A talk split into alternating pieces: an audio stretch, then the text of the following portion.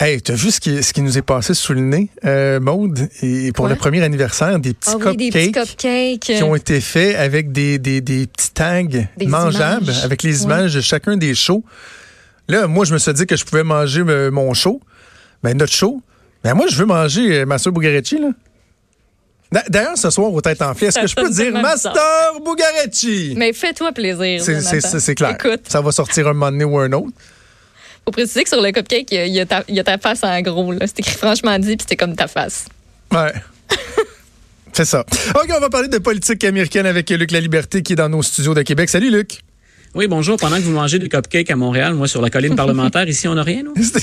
Écoute, je te comprends tellement. Le nombre de fois ici qui ont fait des mimosas puis que nous autres à Québec, on avait argent. Toi, mange ton pain noir. Je vais essayer de te ramener une, une petite bouchée de, de cupcake euh, de tous les shows auxquels tu participes. Finalement, tu vas avoir à peu près un cupcake et demi d'après Une moi. bouchée chaque, c'est tentant, là. C'est même pas un. M'a te ramené un Voilà. cupcake, m'a te ramené une bouchée de chaque. Euh, OK, Luc, euh, je veux que tu me parles de Hunter Biden, le fils Oui. de Joe Biden, parce que c'est intéressant ce qui s'est passé au cours euh, des dernières heures. Peut-être les gens ont décroché avec le, long week-end, mais tu sais, Donald Trump qui attaque sans cesse euh, Joe Biden et son fils disant que ce sont des corrompus et tout et tout. Hunter Biden qui a démissionné euh, du conseil d'administration sur lequel il siégeait, puis bon, qui, était potentiellement problématique. Et là, on disait toujours, ben, il n'y a rien à se reprocher, il n'y a rien à se reprocher, mais là, il, est sorti de son mutisme et il, reconnaît quoi peut-être avoir été imprudent sans dire qu'il a manqué d'éthique. Il y a quand même un début d'admission de quelque chose, non?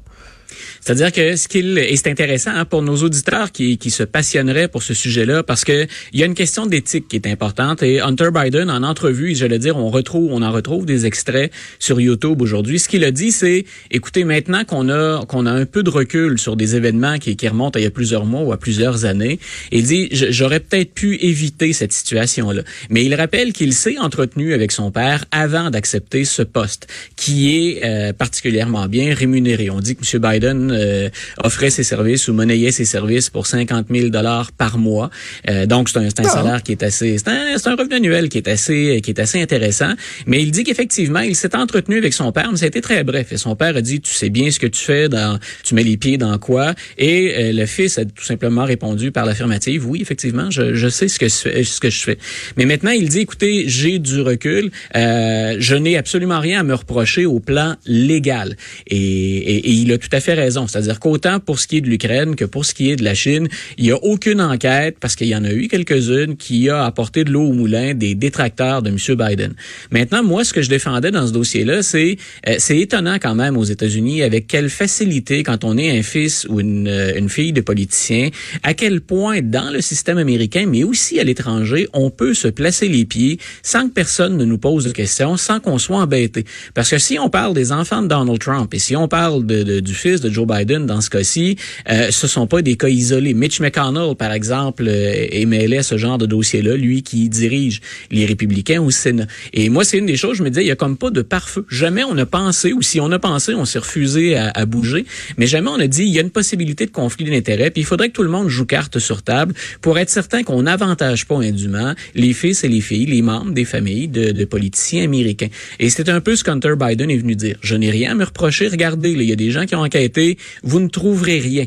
En même temps, est-ce que j'aurais pu agir autrement maintenant que je vois les retombées pour la campagne de mon père, pour mon père, mais aussi le, débat public autour de ces questions-là? C'est un peu ça que reconnaît Hunter Biden. Et il s'est engagé, si son père devient président des États-Unis, s'il l'emporte, il s'est engagé à ne plus occuper ce genre de fonction-là.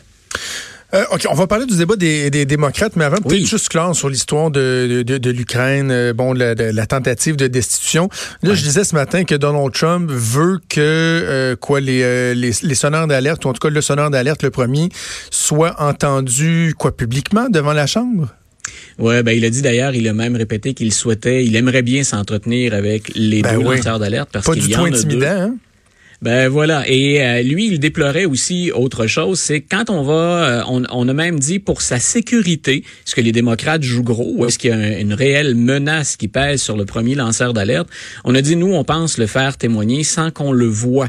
Euh, on veut simplement l'entendre et même on, on, on pourrait moduler sa voix autrement pour qu'on ne soit pas en mesure de l'identifier. Mais je pense que c'est très important dans la mesure où à l'occasion on a besoin de ces lanceurs d'alerte, surtout que ceux qui se sont affichés jusqu'à maintenant, ceux ceux qui sont sortis l'ont fait de, manière, entre guillemets, euh, tout à fait légale, puis en respectant les, les, protocoles de sécurité. Ils ont respecté la hiérarchie. Donc, euh, les, demandes de M. Trump, bien sûr, c'est pour nourrir hein, les, les, théories de complot, c'est pour tenter de se protéger, c'est pour faire valoir que ces gens-là ne seraient pas nécessairement des patriotes américains, pas au sens où lui l'entend, mais on doit entendre ces lanceurs d'alerte. Ensuite, ben ensuite on verra ce qu'en feront les politiciens, mais surtout ce que va en faire l'opinion publique. OK, parlons donc de ce grand débat euh, démocrate euh, qui va avoir lieu ce soir. Euh, à quoi on peut s'attendre? Évidemment, ceux qui ont vu le débat anglais ici au Québec la semaine passée peuvent craindre qu'avec la multiplication des candidats, on ait le droit à une espèce de cacophonie. Tu t'attends à quoi de ton côté? Ah, écoute, moi, je, je trouve c'est euh, on marque l'histoire. Hein? On, on, le dit souvent quand on parle de Donald Trump. Là, on a quelque chose d'historique. Du côté des démocrates, c'est la première fois dans l'histoire de, la sélection, là, avant les primaires caucus, où on a des débats dans le et dans ce cas-ci où on a un débat où il y a autant de candidats en même temps sur scène. Ce que les républicains avaient fait en 2015-2016 et ce que font les démocrates depuis le début de l'actuelle campagne, c'est dire ben écoutez, on, on se limite à 10 puis on fera deux soirs ou deux débats dans la même journée ou encore deux débats dans des soirées consécutives. Et là, on a dit, parce qu'il y a des candidats qui se sont qualifiés à la dernière minute, on a dit, écoutez, on n'en fait pas deux, on en fait un seul soir, puis on les place les 12 sur scène. Euh, D'abord, on peut craindre de la cacophonie, on peut craindre que le contenu, ou à tout le moins que les, les, les, les différentes thèses soient pas étayées suffisamment. Et moi, ce que je crains, euh, puis en, même temps, c'est ça affecte plus les meneurs ou le trio de meneurs, c'est si je suis une Tulsi Gabbard, par exemple, qui est la représentante d'Hawaï euh, qui s'est qualifiée tardivement pour ce débat-là, est-ce que je vais pas tenter, moi, d'y aller d'une déclaration particulièrement controversée ou d'une attaque particulièrement sévère contre les meneurs, maintenant que je n'ai plus rien à perdre et que finalement, je, je joue probablement ma place sur un prochain débat? Madame Gabbard, là, elle est très loin. Il y a personne, si on s'engageait dans un pari qui lui donne, euh, qui lui donne ne serait-ce qu'une chance de s'imposer face aux 11 autres candidats et candidates, ce qui signifie pas qu'elle est, sans substance, absolument pas. Mais on l'a vu d'ailleurs, elle est capable de mener des attaques. Kamala Harris a déjà payé le prix d'une de ces attaques. Alors on ouvre la porte toute grande à ces candidats-là qui sont très très très loin, ceux que j'appelle qui sont en queue de peloton, de venir menacer ou débranler les candidats pour se démarquer. Est-ce que Bernie Sanders va être là? Est-ce qu'il a retrouvé suffisamment la santé pour ça? Ou euh, il Ah, M. Sanders va être là. Ah, moi, je pensais, j'étais de ceux qui disaient, M. Sanders, là, il perd face à Mme Warren. Chez les progressistes, on lui préfère nettement et de plus en plus Elizabeth Warren. Je me disais, c'est c'est probablement la façon tout à fait honorable, hein, le motif rêvé de dire, ben écoutez, hein, j'ai été affecté par la maladie, un infarctus, peu importe l'âge, c'est quelque chose qu'on prend au sérieux. Euh, je vais me retirer. Hein, mon, mon travail est fait, mon mouvement est en santé. Euh, non, il va être là, puis il promet finalement des étincelles, M. Sanders. Il serait de retour en forme, puis on devrait le voir aussi combatif qu'il a l'habitude de l'être. Et j'ai pensé, il y a une anecdote qui, m'est revenue à l'esprit, ou un, un, événement précédent qui m'est revenu à l'esprit. Je sais pas si vous vous souvenez, Maud et Jonathan, de la déclaration de M. Duceppe quand il avait fait campagne la dernière fois contre Jack Layton. Et il avait dit, c'est très difficile d'attaquer Jack Layton. Un, c'est une figure sympathique. Et deux, on le savait touché gravement par la maladie. M. Duceppe avait dit, écoutez, en campagne, j'avais l'impression d'être obligé de tirer sur l'ambulance. Euh, c'est un peu... C'est c'est raide de dire ça, mais c'est la réalité. Ben voilà, c'est quel, quel, candidat ce soir? Moi, moi je pense d'abord qu'il va avoir droit à un certain nombre de commentaires positifs et d'éloges.